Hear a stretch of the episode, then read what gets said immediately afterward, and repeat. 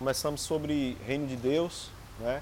Eu pude partilhar alguns textos é, sobre a ênfase que Jesus dava, é, que Jesus deu e dá, referente ao Evangelho do Reino de Deus. Vimos que o Reino de Deus é eterno, sempre existiu o Reino de Deus e anunciado pelos profetas, anunciado por João Batista, né?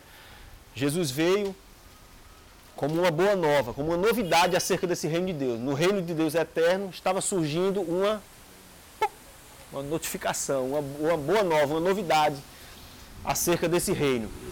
E essa novidade a gente viu também qual foi, né? A vinda do Verbo Jesus em carne, habitando entre nós, tocando, falando, nos ensinando e exercendo a sua autoridade. Então, reino de Deus eterno, a boa nova acerca desse reino de Deus é a autoridade do Verbo que se fez carne e habitou entre nós. Amém? Essa novidade preciosa. São muitos textos. Ah, durante a semana alguém pediu é, alguns textos, um esboço né, da administração. Eu mandei. Quem quiser eu tenho também. Está tudo escritinho ali. Vai até senhorio de Cristo, porque eu tinha feito uma promessa para vocês, né, uma, não sei nem se eu posso usar promessa, mas de que hoje eu faria mais, é, falaria mais da prática, da aplicação prática do Evangelho do Reino. Né, a gente olha para Jesus e a gente não vê Jesus só anunciando o reino, não vê só ele anunciando, a gente vê ele também exercendo essa autoridade. Né? Quando, quando foi iniciado o ministério de Jesus, ele andou por toda parte, fazendo bem, curando enfermos e ensinando, pregando e ensinando o evangelho do reino de Deus. Só que se vocês praticaram aquele exercício que eu pedi para vocês, de que quando vocês, na leitura da escritura, vocês se depararem com a palavra reino, é, a quantidade que tem, né, a quantidade de, de, dessa palavra reino de Deus tem na escritura é imensa, principalmente no Novo Testamento. Ela é a qualificação do, do, do evangelho, evangelho do reino de Deus, evangelho do, de Jesus, Evangelho do Reino de Deus, sempre. Sempre assim. E, se, e uma leitura é, interessada ali por cada expressão dessa, você vai ver que Jesus, ora está pregando, ora está aplicando o reino de Deus. Né? A gente até chama em outro ensino que já foi passado também, a gente ensina até que são as condições, as condições para ser discípulo, as condições para entrar no reino de Deus. Né? A gente vê lá tomar a cruz, negar a si mesmo tal. Essa, esse, esse ensinamento nada mais é do que Jesus é aplicando o reino de Deus. Né? Cremos que o, que o Evangelho é a boa nova, boa nova de, de, de Deus acerca, é, a boa nova de Deus, do reino de Deus, a vinda de Jesus, mas nós vimos também no, na, na reunião passada que o território onde ele quer fixar o seu reino, o território onde ele quer reinar, são os nossos corações. Os nossos corações. Diferentemente, né? Do que Pilatos pensava, né? de que achava que o reino de Deus se expressaria por aqui. Tu és rei, né? perguntou para ele. Os fariseus também criaram uma expectativa de um reino visível, né? um reino da, cheio de pompa, cheio de, de a semelhança dos reinos é, passados. Então não é por aí, não foi para essa finalidade. E os próprios seguidores de Jesus, a multidão, é, eles tinham uma prática também lá de que quando, quando despontava assim alguém, é, quando despontava alguém que se, ou se, se investia de autoridade ou, ou fa, fazia algum milagre, alguma coisa, é, fazia algo de renome, assim, eles se reuniam ali todos e queriam nomeá-lo rei. Tem uma passagem também, eu não me recordo agora, mas é, que Jesus teve que se, teve que fugir, né, teve que se passar entre eles, porque queriam nomeá-lo rei. Mas assim como Jesus disse a Pilatos, o meu reino não é nesse mundo. E assim como ele disse lá em Lucas 16, disse que o reino de Deus está em nós, nossos corações, tá? Ele está entre nós, dentro de vós. Então, o território onde ele quer implantar o governo dele é em nós. E claro, cada um de nós deixando esse reino, né, se expandir, crescer e tomar conta de nós, isso vai tomar uma dimensão maior, mais pessoas vão se render a esse reino e vão compor a igreja, e quando Jesus voltar, são a estes que ele vai levar. pessoas na qual abrigam o Espírito Santo de Deus, vivem é, rendidos à vontade dele, aguardando a sua vinda, perseverando nos mandamentos dele aqui. Tá? Foi mais ou menos isso que a gente falou da outra vez, está tudo gravado. É, eu disse que, da, da, eu disse que nós, ia, nós íamos refletir mais sobre esse reino. Né? Mas eu, eu não, não vou fazer isso hoje, eu vou deixar isso para depois, talvez nos grupos caseiros, a gente falar, porque é, se eu pego lá Mateus 13, Mateus 18, eu vejo Jesus mesmo fazendo várias é, analogias quanto ao reino de Deus, que é onde o Alex falou, né, onde, ele, onde ele.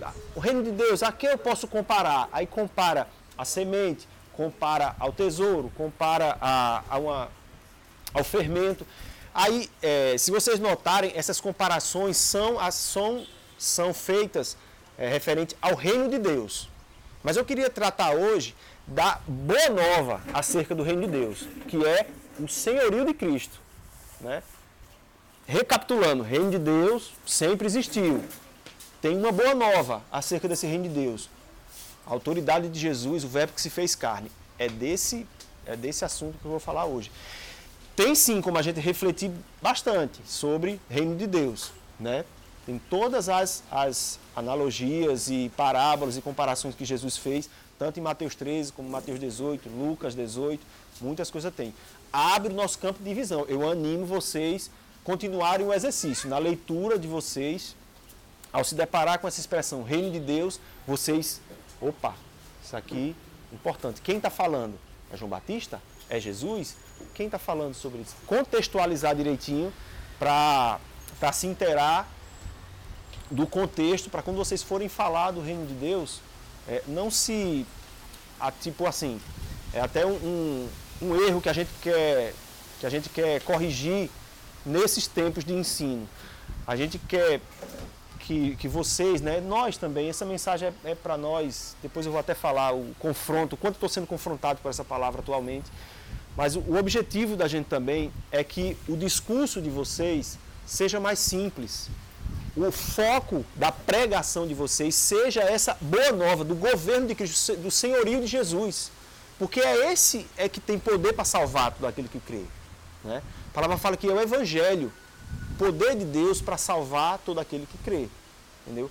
Então, na nossa, na nossa busca por vidas, não estamos orando por vidas, né, por frutificação, né, mais vidas rendidas ao Senhor, nós precisamos crer que essa mensagem simples, como Jesus viu. Nós vamos ver hoje Jesus praticando a simplicidade da pregação do Evangelho. A gente também considere que o nosso discurso pode ser simples e pode ser poderoso, sendo simples. Eu não preciso explicar tudo acerca do reino de Deus para uma pessoa, né?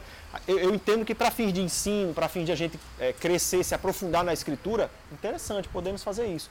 Mas para ganhar vidas, né, a ganhar vidas, para essas vidas serem transformadas pela mensagem, esse impacto inicial não precisa ser tudo isso. Porque eu vou ficar divagando muito sobre o reino de Deus e a boa nova desse reino de Deus talvez fique para depois. E não é assim. Os tempos atuais não é assim. Né? A, gente fala, a gente é tentado a falar de tudo, tudo, tudo, tudo, tudo, tudo, e deixa Jesus lá para o cantinho. Aí quando a pessoa já está aqui, já está naquela alegria, naquela felicidade, aí começa a vir Jesus. Aí a pregação, aí o evangelho de Jesus é um evangelho que busca ajuste.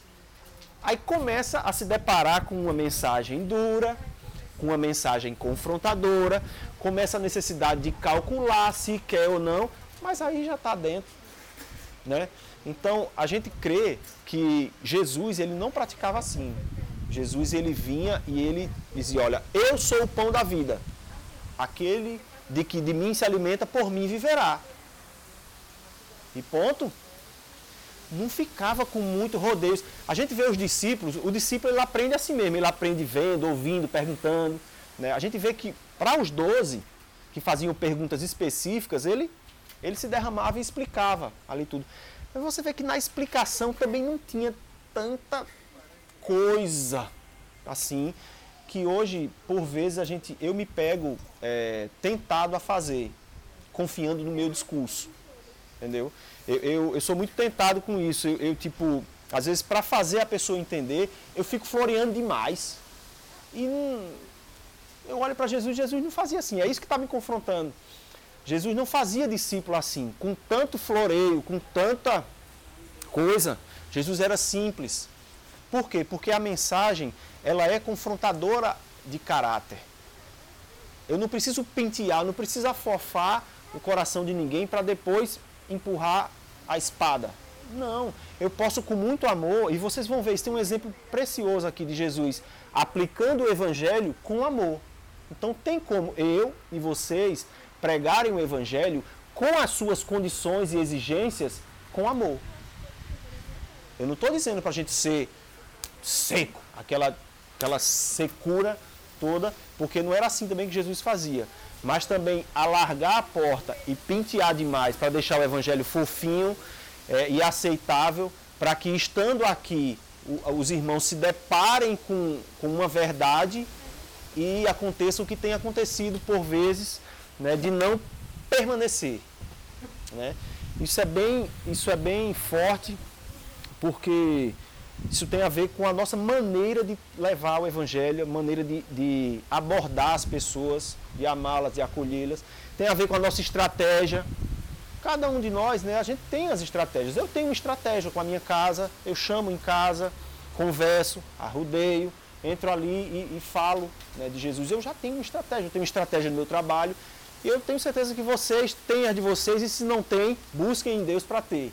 Só que a estratégia, ela é mutável, mas a mensagem não. Jesus reina e ele precisa reinar nos corações. Ele precisa reinar nas nossas vidas para que dessa essa autoridade sendo instituída, a nossa carne se sujeite e ela venha a cumprir as justas exigências do Senhor, tá? Por que eu quero tratar desse assunto somente? Por quê? Porque ele aponta lá para o começo. Se vocês perceberem, lembrarem do ensino que foi dado por Wilker, referente à queda, né? Existe os pecados e existe o pecado. A independência, a rebeldia, né? Aquele, aquele desejo no coração que veio da humanidade de viver independente de Deus. Né? Tinha lá, ela tinha uma escolha, vive, continuar sujeita a Deus, obediente a Deus, mas dentro dela, fruto da dúvida, fruto do desejo, é, é, ensino errado, é, um desejo intenso ali de viver independentemente, ela quis ser conhecedor do bem e do mal. Eles fazem esse juízo de valor. Não, eu quero tomar do fruto porque eu quero decidir entre o bem e o mal. Não quero que Deus fique dizendo isso para mim. Eu quero decidir. Essa foi a escolha. E isso foi um ato de independência, um ato de rebeldia diante de Deus. Depois disso, toda a humanidade nasce com essa inclinação à independência. Então eu quero hoje, pregando essa mensagem, eu atacar o, a raiz do problema, né? Alex também falou também sobre isso no domingo passado, né? Da gente não ser, da gente evitar é, ficar com folhas, né? atacando as folhas, a gente ir na raiz.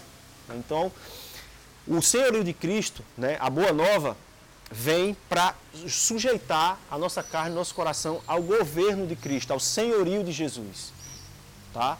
Então é essa a boa nova e é esse o que a gente precisa anunciar sem medo, sem medo, sem expectativa de colher rápido, é o que me, é o que me é, inquieta por vezes. Eu já confessei muitas vezes diante de vocês de que eu tenho a mensagem no meu coração, na minha boca e eu tenho aproveito a oportunidade e eu prego.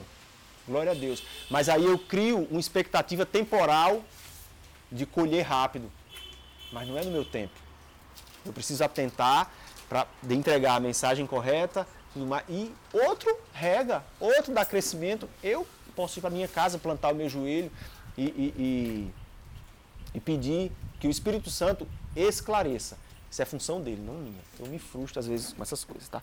Vamos ver um texto aqui para a gente é, fundamentar um pouco o que eu digo. Está em Lucas, tá? Lucas 16, 14. Só para a gente ver o cuidado de Jesus em tratar corações. Eu falei na reunião passada que o território, território que Jesus quer governar, são os nossos corações. É, e vocês lendo, fazendo a leitura interessada ali da Escritura, uma leitura cuidadosa, vocês vão ver que Jesus, ao aplicar o reino, sempre os corações estão sendo confrontados. Né? Nessa passagem aqui a gente vê Lucas 16, 14 aos 16.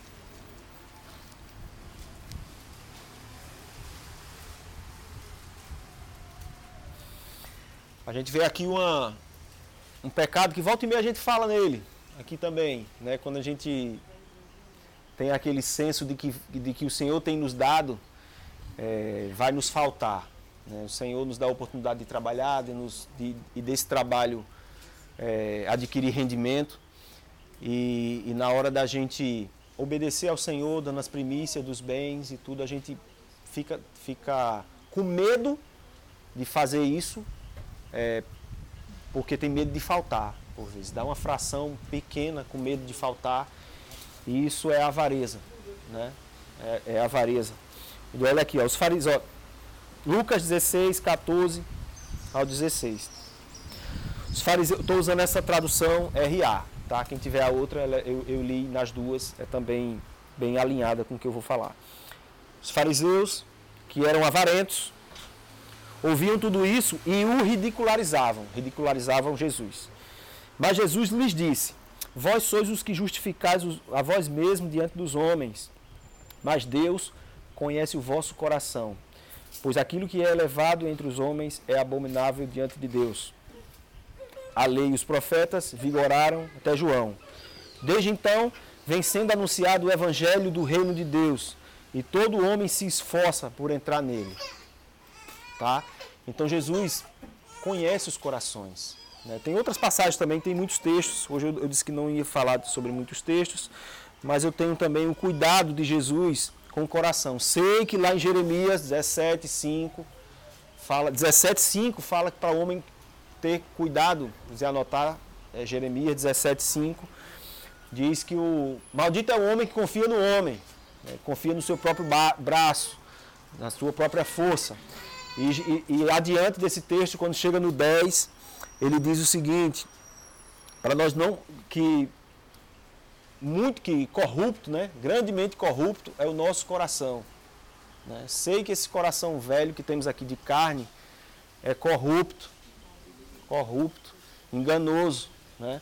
Vai, ele já nasce com essa inclinação para a independência aos mandamentos de Deus. Mas se você ler, continuar o texto de Jeremias, que, é, que eu animo você, nas suas falas, você não pegar só o print screen, né? Você pega Jeremias 17:10, diz que o coração é enganoso, tá? Mas lê o seguinte, se você ler Jeremias 17:11, você vai ver que Deus sonda os corações, esquadrinha os corações, né? E vai e vai corrigir esse erro, né, que está no nosso coração. Então, temos um coração enganoso, mas que a gente não se entregue a isso. A gente confie naquilo que está em nós para nos capacitar e trabalhar nesse coração corrupto mesmo, né? Coração corrupto. Mas o Senhor é poderoso, o Espírito Santo está em nós para corrigir esse coração, endireitar as nossas inclinações e nos fazer andar triunfante, tá? Não fiquemos, eu falei isso da outra vez, é, não fiquemos nos escorando nessas muletas, irmão. Às vezes a gente fica se escorando nessas muletas. É essa muleta e a muleta de que todos, todos, todos pecam. Né? Aquele que diz que não tem pecado é, é mentiroso e para por aí. Não, não fica se escorando nisso não, porque em seguida, né, se você ler, você vai ver que Deus proporcionou meios de você é, pecou, pecou, mas confessa o teu pecado. Te quebranta, te humilha diante de Deus e encontrarás favor diante dele. Aquele que confessa o pecado e deixa, encontrará misericórdia.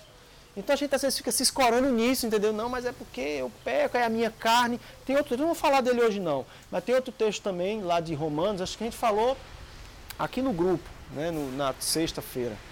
É, a gente fala, não, é, aquilo que eu quero, o bem que eu quero fazer eu não faço. E aquilo que eu não faço, e aquilo que eu. Isso. pega essa fala de Paulo, usa ela sem, fora do contexto para poder dar justificativa de que de que pode ou que foi atingido por essa questão de pecado. Não, lê o texto todo. Deus proporciona meios, proporcionou meio, né? Proporciona o meio, né? Do Espírito Santo em nós trabalhar esse coração para poder a gente se sujeitar a, a, ao Senhor, confessar os nossos pecados, é, cumprir Mateus 18, né? De pecou contra teu irmão, a gente peca contra Deus, contra os nossos irmãos. Então, tem saída, tem caminho. Jesus não ia deixar, ah, tu é carne, teu coração é enganoso. Não, tem, é enganoso, mas Deus que esquadrinha os corações, vai lá por meio do Espírito Santo, te clica lá, ele te acusa, ele te mostra, te revela o teu pecado e cabe a ti se sujeitar, pedir perdão, se retratar, fazer o caminho de volta, tá? Então que a gente não fique com esse discurso com esse discurso de esse discurso derrotado, né? Somos falhos, somos pecadores. Sim, aquele que eu não estou dizendo que a palavra está mentindo. A palavra diz que aquele que não tem pecado é mentiroso. Claro, temos pecados, mas nós temos o Espírito Santo em nós para nos é, nos capacitar a vencer esse pecado. E temos o sangue de, Jesus que nos purifica de todo pecado. Entendeu? Então, para, vamos parar com essa, com essa ficar se escorando nessas muletas. Voltando, né? O reino de Deus instituído nos corações. Quero, quero tra trabalhar hoje com vocês a prática, né? A prática do evangelho do reino de Deus. Eu não vou delongar muito, porque esse assunto é extenso. E, e, eu fui tão confrontado com esse texto, com essa passagem. É a passagem do jovem rico, para vocês ir abrindo, tá? Passagem, passagem do jovem rico, Marcos 10, 17 partir daí a gente vai conversar bastante sobre ele. Marcos, é, Marcos 10, 17. Enquanto vocês abrem, é, para melhorar, para deixar gravado, né? E para melhorar o, o, Enquanto vocês abrem Marcos, eu vou passar os outros textos é, para ficar gravado, depois vocês escutam, referente ao coração. Tá? É, tem Romanos 10, 8, 10, em Filipenses 2, 10, 11, né, que fala, Filipenses 2, 10, 11 fala que todo joelho se dobrará, toda língua confessará que Jesus Cristo é o Senhor. E Romanos 8, 10 é, que, é aquele texto que fala que se confessares com a tua boca Cristo é o Senhor é, e, e no teu coração creres que Ele ressuscitou, serás salvo. Eu, eu acho essa ênfase tão tão preciosa, é, Paulo foi tão preciso né, em dizer que é Jesus Cristo Senhor né, no teu coração, não, é Jesus Cristo Senhor. Se confessares, Jesus Cristo é o Senhor. Né, com todo aquele peso que eu falei que essa palavra possui, o quão confrontadora que essa palavra é, e ela é hoje e foi mais ainda nos tempos da pregação dos apóstolos, em que tinha reinos, tinha império, império romano, quando, quando aparecia alguém, quando despontava alguém falando na possibilidade de um outro rei, eles ficavam loucos e a perseguição era grande por causa disso, né? porque eles não aceitavam um Quírios, né? um novo rei reinando ali. E a mensagem dos apóstolos era forte, como a nossa também precisa ser, que Jesus reina e quer reinar nos nossos corações. Passagem muito conhecida, né?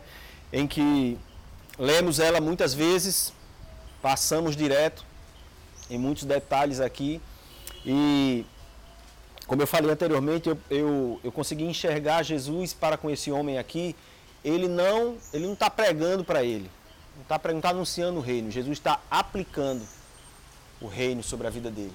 Ele está vindo com, às vezes, com, a, com as condições para ele ser um seguidor dele, né? que um discípulo de Jesus, ele está dentro do reino, ele está dentro desse reino de Jesus, olhando para o Mestre e caminhando atrás dele em direção é, ao alvo, tá? Então eu penso aqui Jesus está aplicando o reino de Deus.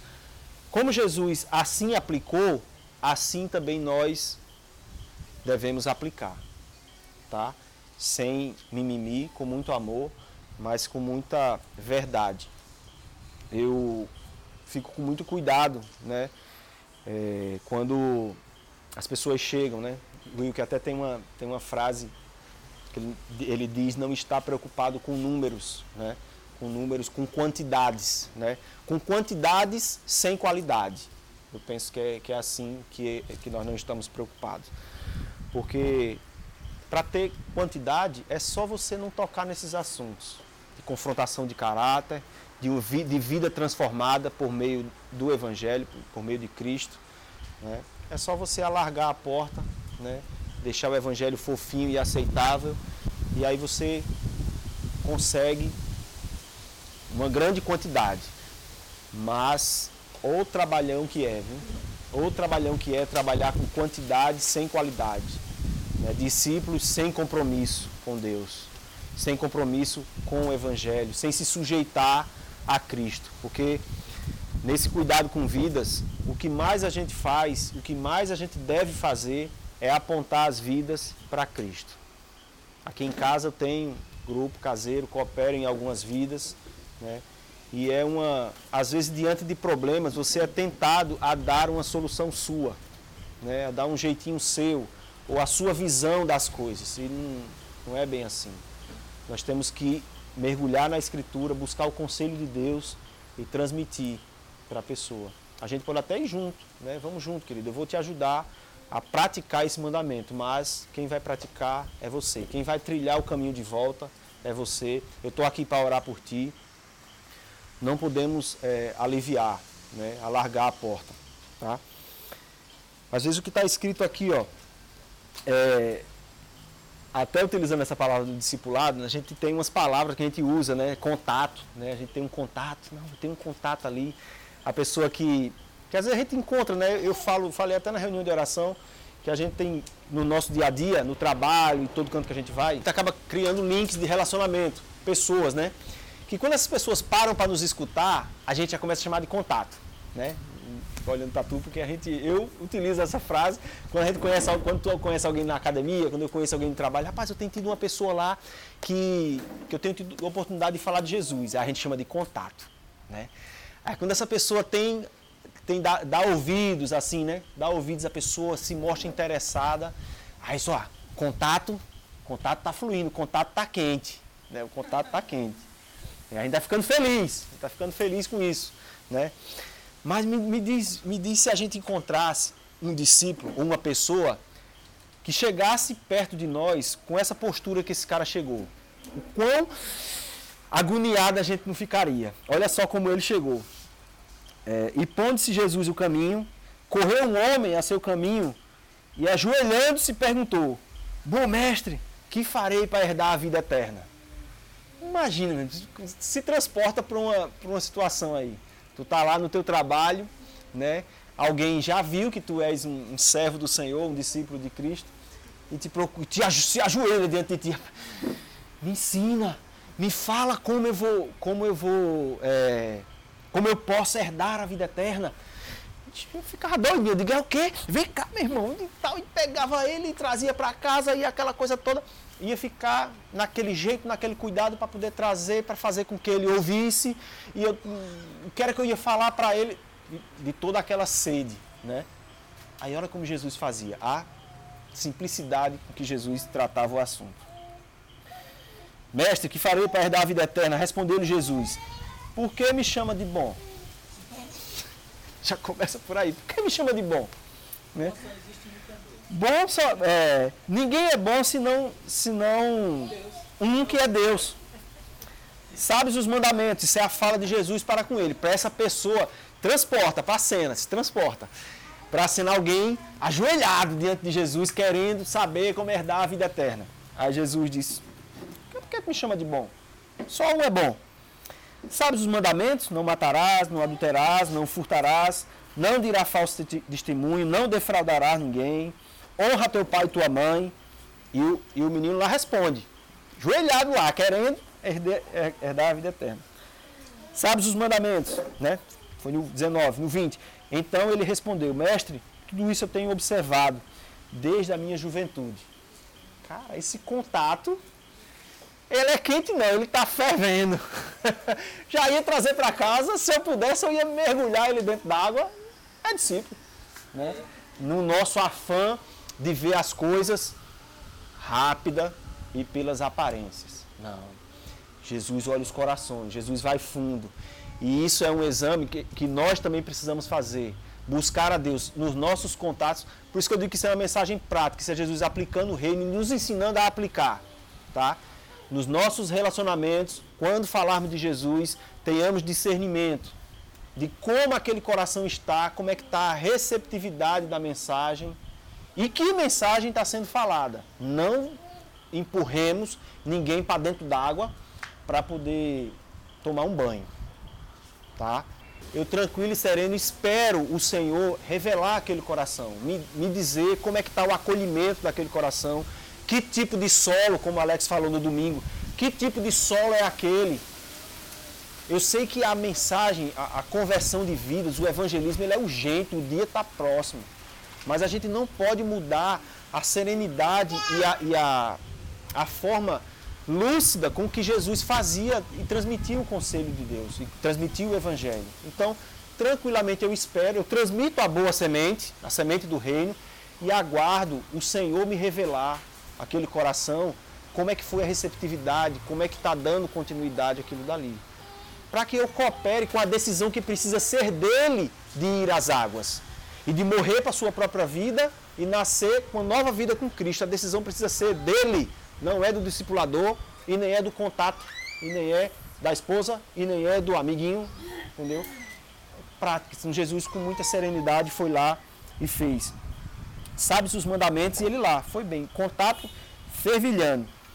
Aí posso ser levado a pensar que Jesus está botando terra, está botando, fechando a porta para para as pessoas adentrarem no seu reino. Mas olha o que diz aqui, ó. E Jesus fitando o amor. Jesus está agindo com amor para com essa pessoa. Porque Jesus sabe o coração dela, sabe onde é que está o coração dela. E nós temos condições também de, com, a, com sensibilidade, com, com oração, joelho no chão, Deus nos mostra os corações dos irmãos. Para que a gente mude talvez a estratégia, para que a gente continue dando tempo, ou dando exemplo, ou dando palavra, na sua justa medida. Porque não a gente pode pode estar tá colocando má costume, mau costume, né? na vida das pessoas, na vida dos irmãos, na vida dos contatos quentes, fervilhantes, fervilhantes que aparecem no nosso, no nosso dia a dia. Jesus o amou, Jesus o amou, fitando, né? olhando para ele, o amou. Disse: só uma coisa te falta, vai, Vende tudo que tens e dá aos pobres. Olha o ajuste chegando. A gente vai ver que isso não foi uma, não foi uma coisa aplicada somente para esse, esse indivíduo, esse jovem rico. Nós vamos ver lá em, em Lucas 9 que nós temos que renunciar a tudo diariamente. Renunciar a tudo.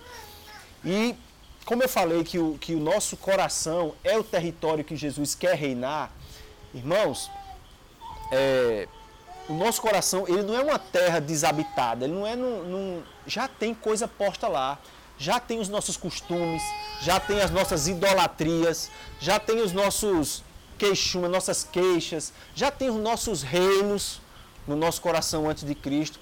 Então, quando vem o reino, vai ter que sair essas coisas, eu vou ter que renunciar, eu vou fazer assim como diz lá em Filipenses 2, 5, um texto que, que eu só me lembro de, de, de quando, eu, quando ela, ela falou com tanta graça aqui sobre ele, né, de Filipenses 2,5. Né? O que precisa acontecer no nosso coração é esse esvaziamento, a gente se esvaziar de nós mesmos, dos nossos costumes, das nossas vontades, das nossas nossos queixumes, da nossa maneira de ver a vida, das nossas escolhas feitas antes de conhecer a Cristo. Tudo isso tem que sair para dar espaço ao novo fundamento que vai ser posto lá rocha eterna, Cristo. Né? Então, ele vai, Jesus ele vai fundo no coração desse homem porque já tinha algo lá, já tinha o amor às riquezas. Ele explica depois. Né? Ele diz aqui, ó, ele, porém, contrariado com esta palavra, retirou-se triste, porque era dono de muitas propriedades. E agora? Já tinha algo lá no coração. Ali onde Jesus queria entrar e instituir o seu reino, já tinha coisa lá dentro. E ele precisava tirar. Ele não é Jesus que tira, é a pessoa. pessoa tem que tirar. Eu vou passar esse texto rapidinho. O Alex falou sobre ele. É, Lucas 6, Lucas 6, 46. Nas condições que temos de, de discípulos, tem lá que para pôr um novo fundamento numa edificação, eu tenho que cavar. Cavar profunda vala, né? E cavar é tirar aquilo que já está. Eu tiro para pôr algo novo lá, tá? A gente vai ver isso lá rapidinho. Então ele contrariado, aí tem o depois, no 23 em diante, tem Jesus explicando, né, para o para os discípulos o que era, o que era aquilo que estava dificultando essa vida de de deixar o reino de Deus entrar, de deixar Cristo, o Senhor, o senhorio de Cristo, o governo de Cristo adentrar aquele coração e tomar conta daquilo ali. Amor às riquezas, né? Aí ele disse, é difícil, ó. Quão dificilmente entrarão no reino de céu, dos céus os que têm riquezas.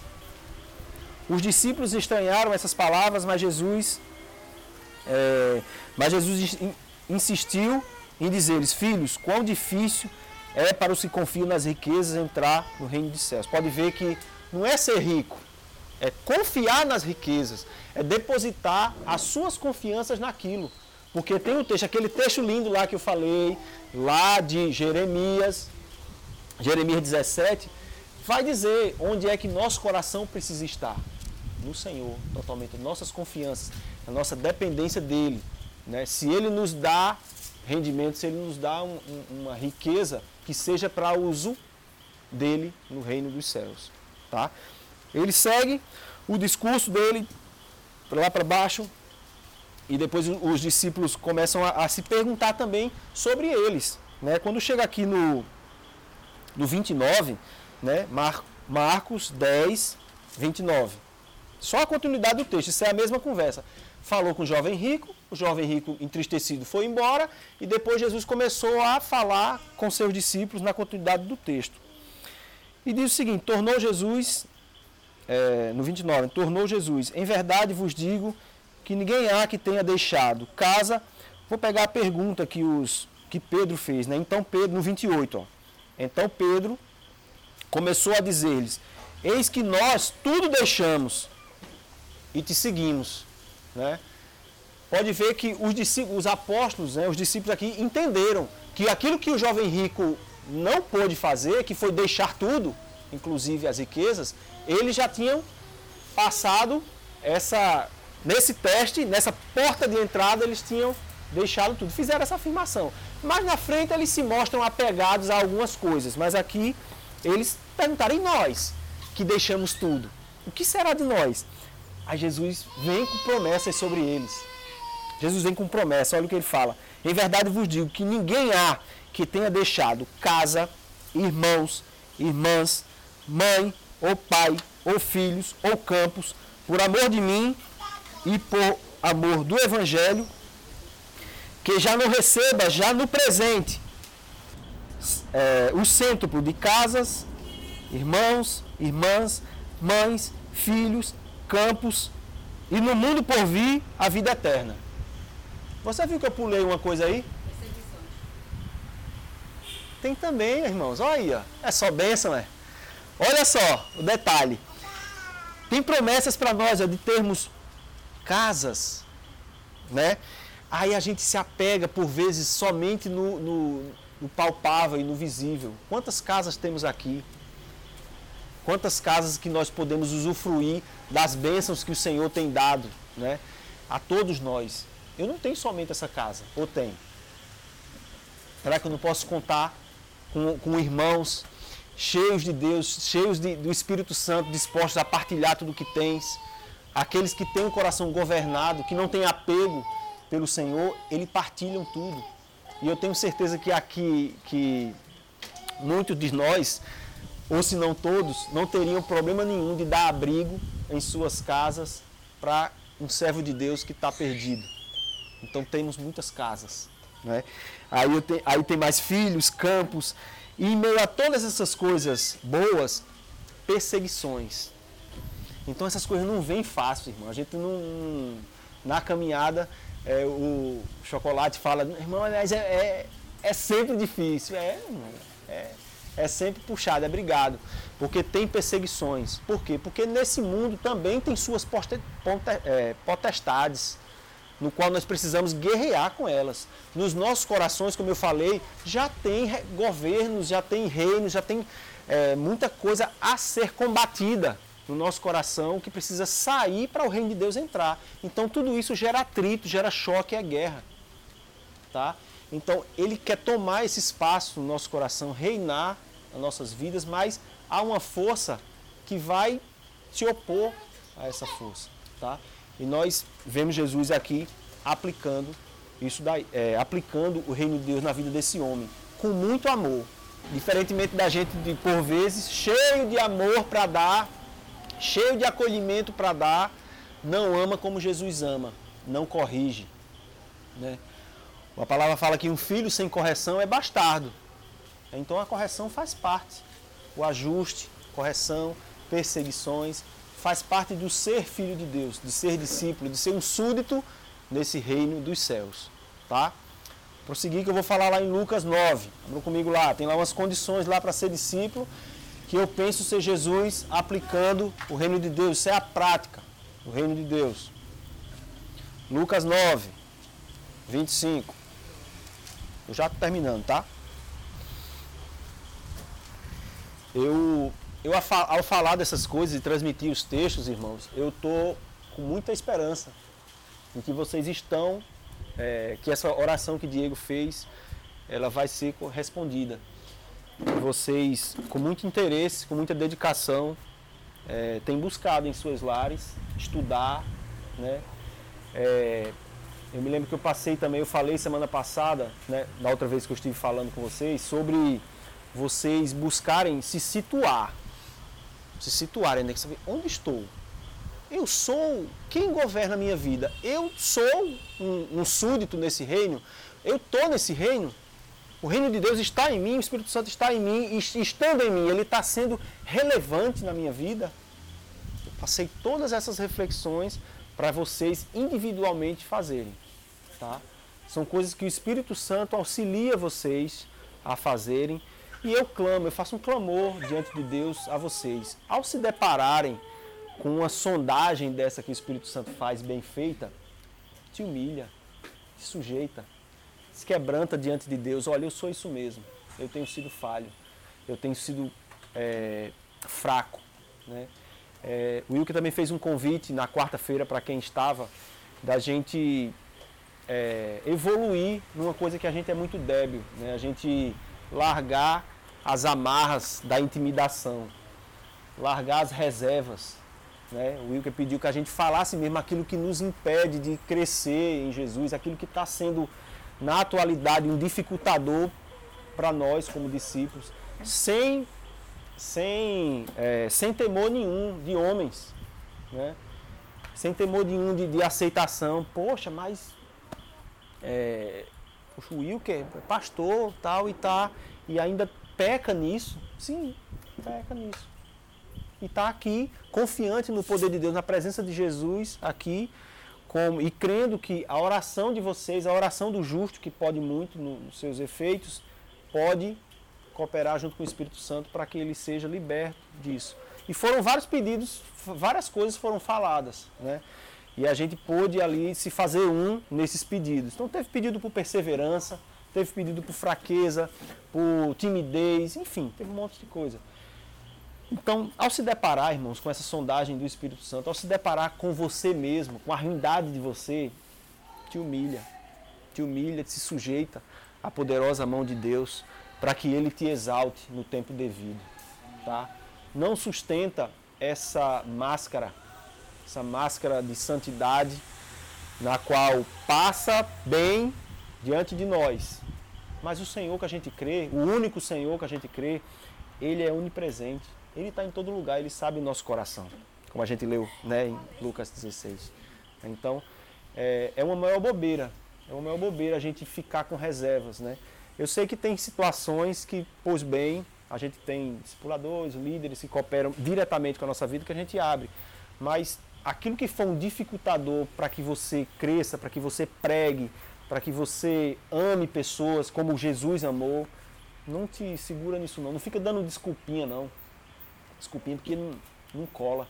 Depois do tempo decorrido, depois de tanto ensino que o Senhor tem nos dado, o Espírito Santo em nós falando, é, não, não tem como, não tem mais, não se sustenta mais, tá? Então, uma sondagem bem feita pelo Espírito Santo é, nos é suficiente para que a gente se humilhe, tá? Vamos lá para algumas aplicações, aplicações do reino de Deus, tá? Penso ser isso aqui, Jesus não estava pregando, Jesus não estava pregando aqui, Jesus estava aplicando o seu reino e as suas condições no reino de Deus, tá? 23, né? 9, eu falei 25? 25. Mas é 23, tá? 9, 23, Lucas 9, 23. Eu vou ler, passar bem rápido e para vocês anotarem, tá? Dizia a todos: Se alguém quer vir após mim, a si mesmo se negue, dia a dia, tome a cruz e siga-me. Porque eu destaquei, esse texto tem textos sinóticos, tem texto, tem essa passagem em outros evangelhos. Mas por que essa daqui me chama a atenção? Porque ela fala dia a dia. Não é só no batismo, irmãos, que a gente nega a nossa vontade. A gente, ah, morri para o mundo, nasci para o Cristo com a nova vida. Não é. Diariamente. Essa, essa Bíblia NVT, ela diz mesmo, diariamente. Essa aqui diz dia a dia. Mesma coisa, né? Se alguém quer vir, ó, se, são condições. Se, né, é uma condição.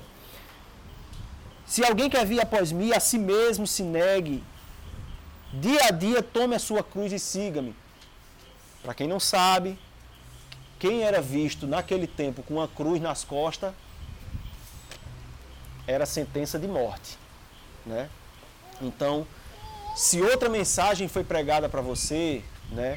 Eu digo que hoje tem-se uma oportunidade da gente rever os nossos conceitos. Estamos falando hoje do senhorio de Cristo, da aplicação do reino de Deus nos corações. Então, há a necessidade de morrermos para nós mesmos, para a nossa vontade, para nossas inclinações, para, nosso, para, nossa, para nossa, o nosso nascimento natural, que foi uma confusão que criou na cabeça de Nicodemos. Quando Jesus estava também aplicando o reino de Deus lá na vida de Nicodemos, Nicodemos, um fariseu, lá foi falar com Jesus, né, sobre entrar no reino de Deus, foi falar sobre isso lá. E Jesus primeiro falou, ó, tem que nascer de novo, para ver o reino de Deus. Tem que nascer de novo. Aí Nicodemos ficou confuso entre um nascimento, um, um nascimento espiritual, uma nova vida em Jesus, e um nascimento natural da barriga. Eu disse, como é que eu posso voltar para a barriga da minha mãe? Né? Ficou confuso. Aí Jesus, não, que tem que nascer da água e do Espírito. Não pode entrar no reino de Deus. Então, são coisas que vêm de dentro para fora do nosso coração, verdades espirituais que adentram no nosso coração e nos faz nascer para Ele, para uma nova vida. Nascer para uma nova visão de mundo, para uma palavra bonita, né? uma nova cosmovisão. A nossa visão muda. Eu falo isso muito com os jovens, né? que às vezes, com os jovens e com todo mundo, né? que se depara por vezes, já vem para o reino de Deus e vem com coisas que com bagagens do tempo de mundo. Escolhas que fez, né? decisões, tudo essas coisas que fizeram no passado e entram para cá, para o reino. E no reino de Deus tem outro filtro, são outros critérios de escolha. Eu tenho que viver debaixo de conselho, aquela decisão que pode, por exemplo, uma decisão sobre, ah, eu, eu escolhi fazer uma faculdade de administração. Aí quando a gente conversando, a gente, a gente ouve os critérios que ela utilizou para escolher a administração, não tem nada a ver com o reino de Deus. Queria aparecer, queria pompa, queria glória, queria isso tudo. Critérios errados de escolha. No reino de Deus, esses critérios não se sustentam. Pode aproveitar alguma cadeira ali e tal, ela pode até ser uma boa administradora de empresa, mas depois que ela rever os seus conceitos. Tá? Então, é um exemplo. Então aqui fala que isso tem que ser diariamente, é prática. Morrer para nós mesmos, morrer para nossa carne. Né? A aplicação do reino de Deus nos nossos corações é diariamente. O nosso coração tem que estar sujeito ao reino de Deus. Tá?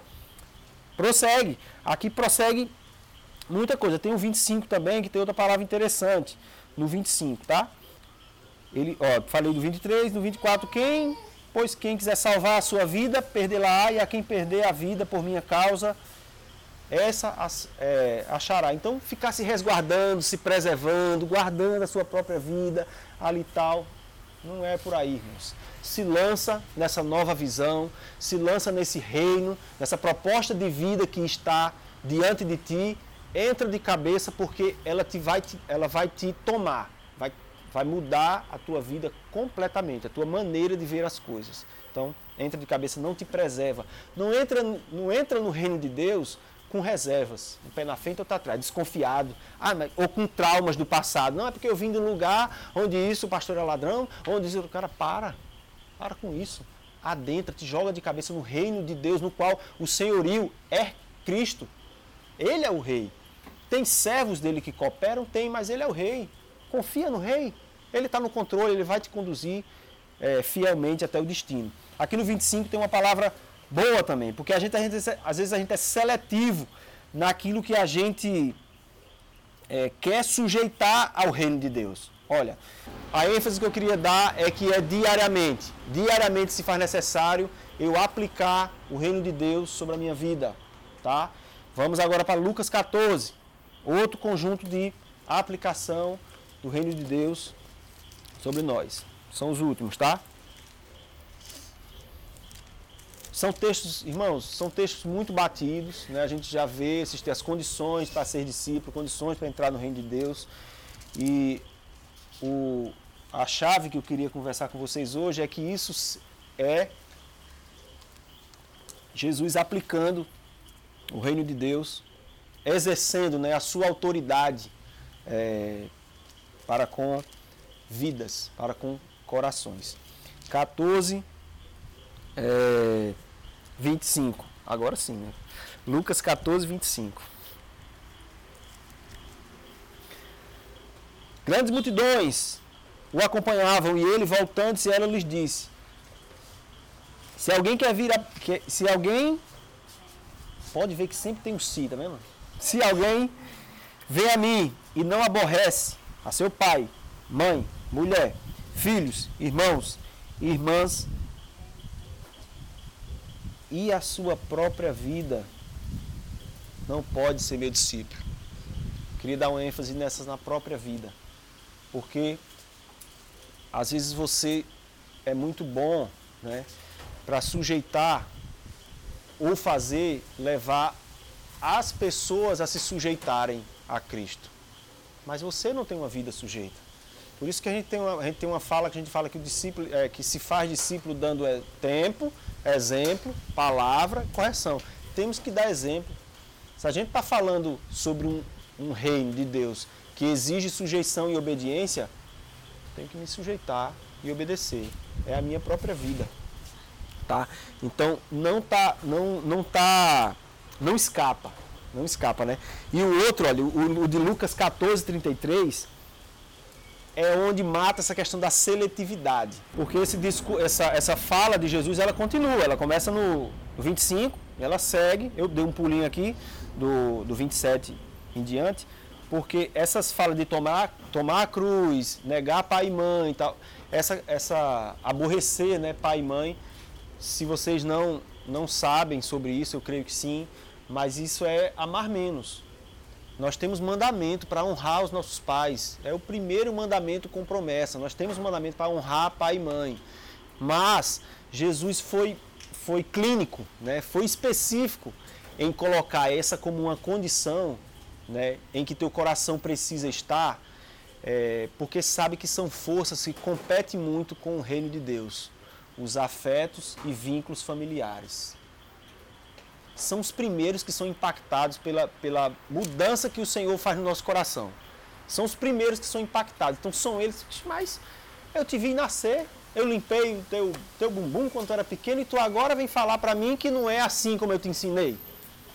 Então, são os primeiros. E eles têm autoridade sobre nós, né? Ele tem amor, tem afeto. Então eles são, eles são uma força que compete. Jesus disse que se nós se nós amar, se nós demonstrarmos, né, se o nosso coração tiver mais apegado aos familiares, ao pai, mãe, menino, mulher, papagaio, mais do que a ele, não pode ser seu discípulo. Então não é assim. entendeu? Não, nada pode competir com o Senhor, tá? Porque ele tem que ser, ele tem que ter a primazia no nosso coração. Ele tem que ter, ele tem que ser o primeiro. Nós enxergamos nele a autoridade e a gente se sujeita a ele, tá? Correr aqui. Assim, pois, todo aquele que dentre vós não renuncia a tudo quanto tem, não pode ser meu discípulo. Então não tem uma área na qual o reino de Deus não toque. Por isso que ele confronta. E por isso que, ele, que nós precisamos nos esvaziar de tudo, assim como Jesus se esvaziar de tudo e deixar ser tomado pelo reino de Deus. Tá? Tem muita coisa. Eu não vou me delongar mais, eu finalizo por aqui, é, porque são muitos textos, né? são muita reflexão, na qual eu queria que vocês se apegassem a essas condições, a aplica, aplicabilidade do evangelho do reino, porque é assim que vocês precisam, claro, um com o regionalismo dele, o outro com o jeito errado de falar, é, com expressões idiomáticas, né? De erro de falar, não erro de doutrina. Com seu jeito, com seu carisma, mas precisa anunciar o reino de Deus e as suas condições para entrar nele. Tá? É, tem mais outras características, mas hoje não vai dar tempo de falar. E Alex, na, na outra vez que a gente estava junto, ele falou num texto muito precioso, que foi o texto de Lucas 6, 46, que fala dos fundamentos. Né? Aquele texto, na verdade, né, ele está falando daquele que crê e obedece. Daquele que crê e obedece. O que crê e obedece, ele, ele assemelha a um homem prudente que constrói a casa sobre a rocha. O ensinamento é esse. Então, o foco do ensino é ouvir e praticar. Ouvir e praticar. Aí ele usa como analogia a sensatez. O sensato ouve e obedece. O insensato ouve e deixa para lá. O sensato ouve e obedece e é assemelhado a um homem prudente que cava profunda vala. Se você vê lá em Lucas 46 tem até essa expressão. Ele cava profunda vala. Ele cava. E firma os alicerces na rocha. O prudente não. Cava nada, não tem trabalho nenhum. Do jeito que a terra está lá, ele põe a casa dele lá em cima. Oi? 6,48. Começa no 46 a conversa, né? É, 46 é Senhor, porque me chama Senhor, Senhor e não faz Sim, pronto. A conversa, a conversa começa no 46 e ela continua e, e é um, um, uma fala voltada para a prática, né? Aquela coisa toda.